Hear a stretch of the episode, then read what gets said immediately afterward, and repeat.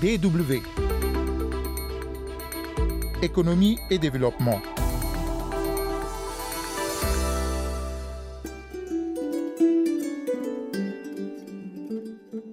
Bonjour à toutes et à tous. À suivre dans ce numéro d'économie et développement, exclusivement réservé au Togo, la suite de l'interview avec la directrice de l'Institut national d'assurance maladie. Un entretien relatif à l'importance de la protection sociale dans la croissance économique et le développement du Togo. Elle nous expliquera aujourd'hui en quoi l'assurance maladie est un facteur de cohésion sociale. Mais en attendant, on parle de l'engagement des Africains de la diaspora, des Togolais en particulier, aux côtés de leur pays pour faire face aux défis de la pandémie du coronavirus.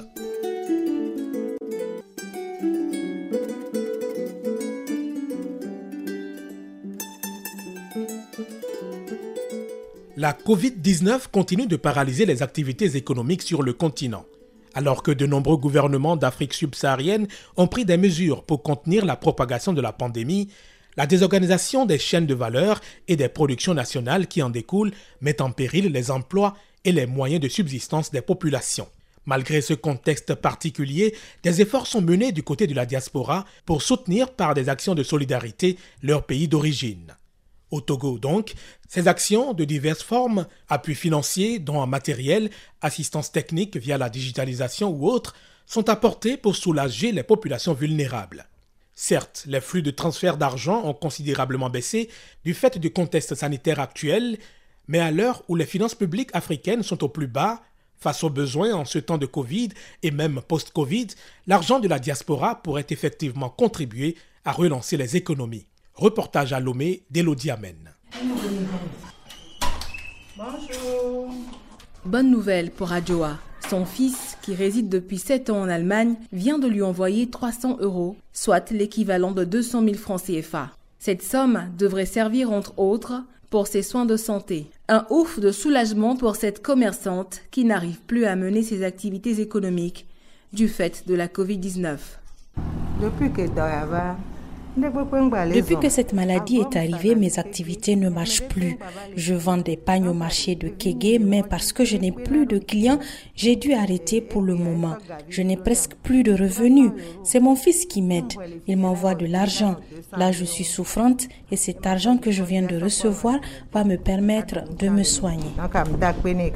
Depuis le début de la pandémie, la diaspora s'est investie de diverses manières pour aider financièrement les familles restées au pays et aussi pour accompagner des actions sociales, comme les cagnottes solidaires qui contribuent à soutenir en vivre et non vivre les couches les plus vulnérables ou à fournir du matériel de protection au corps médical ou encore des hackathons, des concours dont le but est de trouver des solutions digitales pour lutter contre le nouveau coronavirus. Togolais résidant en France, Seti Montant, a préféré lui investir dans l'éducation en mettant en place un programme associatif dénommé JENA. CETI et son groupe octroient des bourses d'études aux étudiants.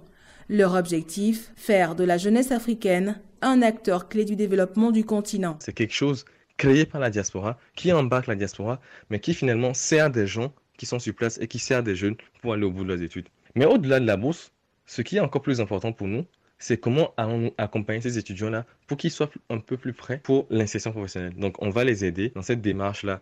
Nous allons leur faire faire des parcours d'initiation à l'entrepreneuriat parce que dans le contexte socio-économique de nos pays aujourd'hui, il faudrait que chacun, en tout cas, ait à minima les clés pour devenir entrepreneur. On sait que tout le monde ne peut pas être entrepreneur, mais nous considérons que chaque étudiant doit au moins avoir ces éléments en tête parce que ça peut aussi lui permettre d'être beaucoup plus armé par rapport au marché de l'entreprise. Donc aujourd'hui, nous avons des gens de la diaspora qui nous accompagnent. Donc on a une cagnotte qui existe et c'est avec cette cagnotte-là justement que nous allons accompagner les étudiants pendant deux ans à partir de la rentrée scolaire prochaine.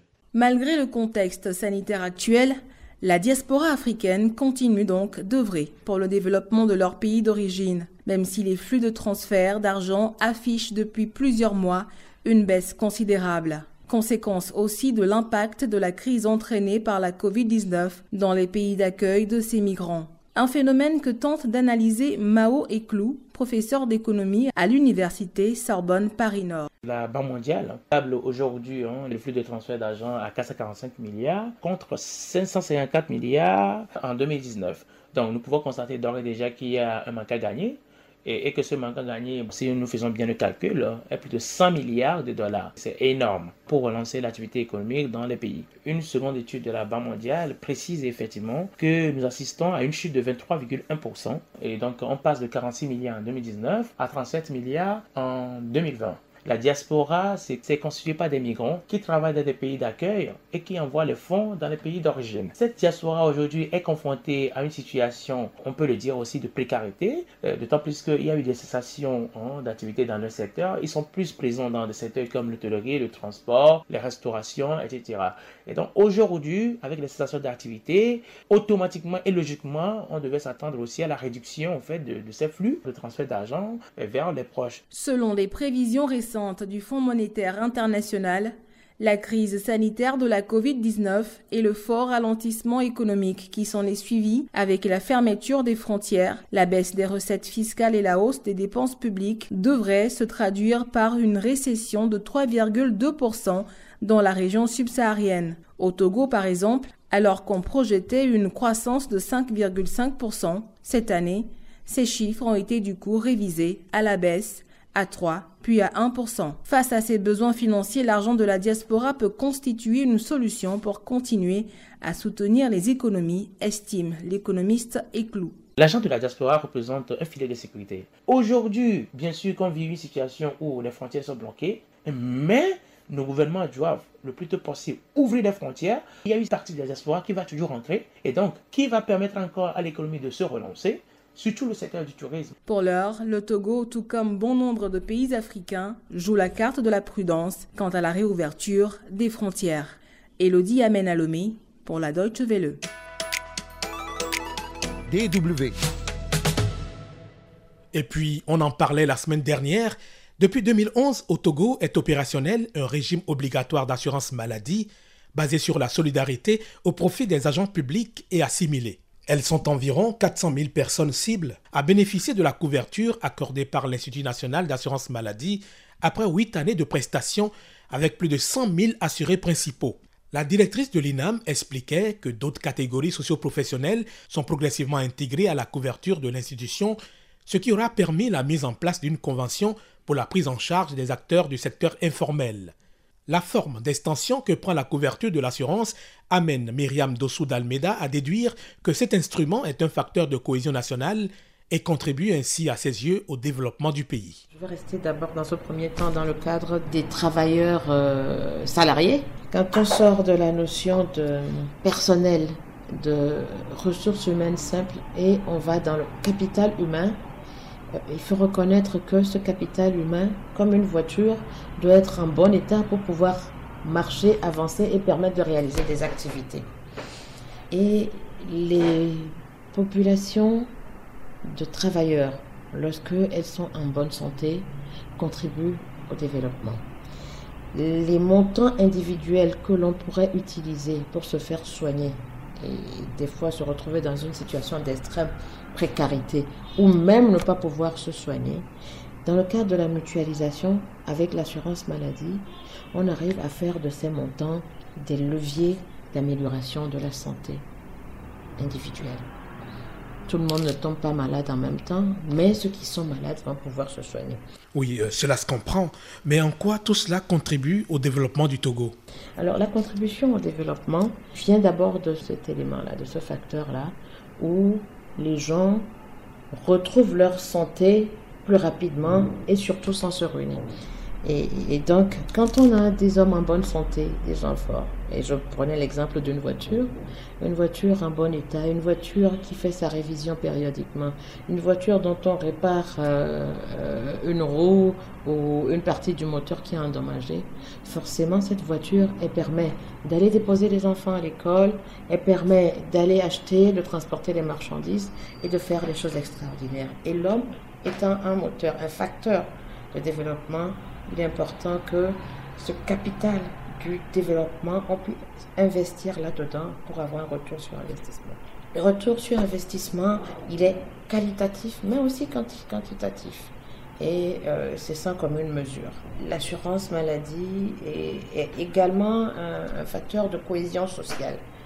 De cohésion sociale parce que euh, on est égaux devant la maladie la maladie qui est un facteur d'interruption de la vie, pour ne pas dire celui le plus certain, avec euh, beaucoup de choses. Donc quand on se retrouve dans cette solidarité face à la vie, face à la maladie, euh, on est plus fort ensemble et souvent ça fait un souci en moins pour les familles. Vous savez que dans nos pays, il reste, c'est vrai qu'on n'est pas les pays où on a le plus de dépenses de santé, mais il reste encore des petites pathologies fréquentes qui, euh, parce qu'elles ne sont pas soignées à temps, parce que les gens n'ont pas les moyens, euh, deviennent des grosses problématiques de santé publique. Donc aujourd'hui, avec l'assurance maladie dans nos économies, on va pouvoir anticiper, euh, réduire l'impact de ces pathologies et surtout lorsqu'il s'agit de maladies euh, qui peuvent se transmettre d'une personne à l'autre, on réduit, euh, comme je, donnerai l'exemple du Covid d'ailleurs tout à l'heure, on réduit donc la progression et la capacité de cette maladie de toucher beaucoup plus de gens, de rendre des gens un peu plus pauvres parce qu'ils auraient dépensé non seulement pour se soigner, mais ils auraient privé leur employeur ou leur activité de, de, leur, euh, de leur présence et de leur utilité. Myriam Dossou d'Almeida, directrice de l'Institut national d'assurance maladie au Togo, à qui nous disons merci pour toutes ces explications. Merci à vous également d'avoir écouté ce numéro du magazine Économie et Développement. Ravi de votre fidélité au programme de la DW. Rendez-vous la semaine prochaine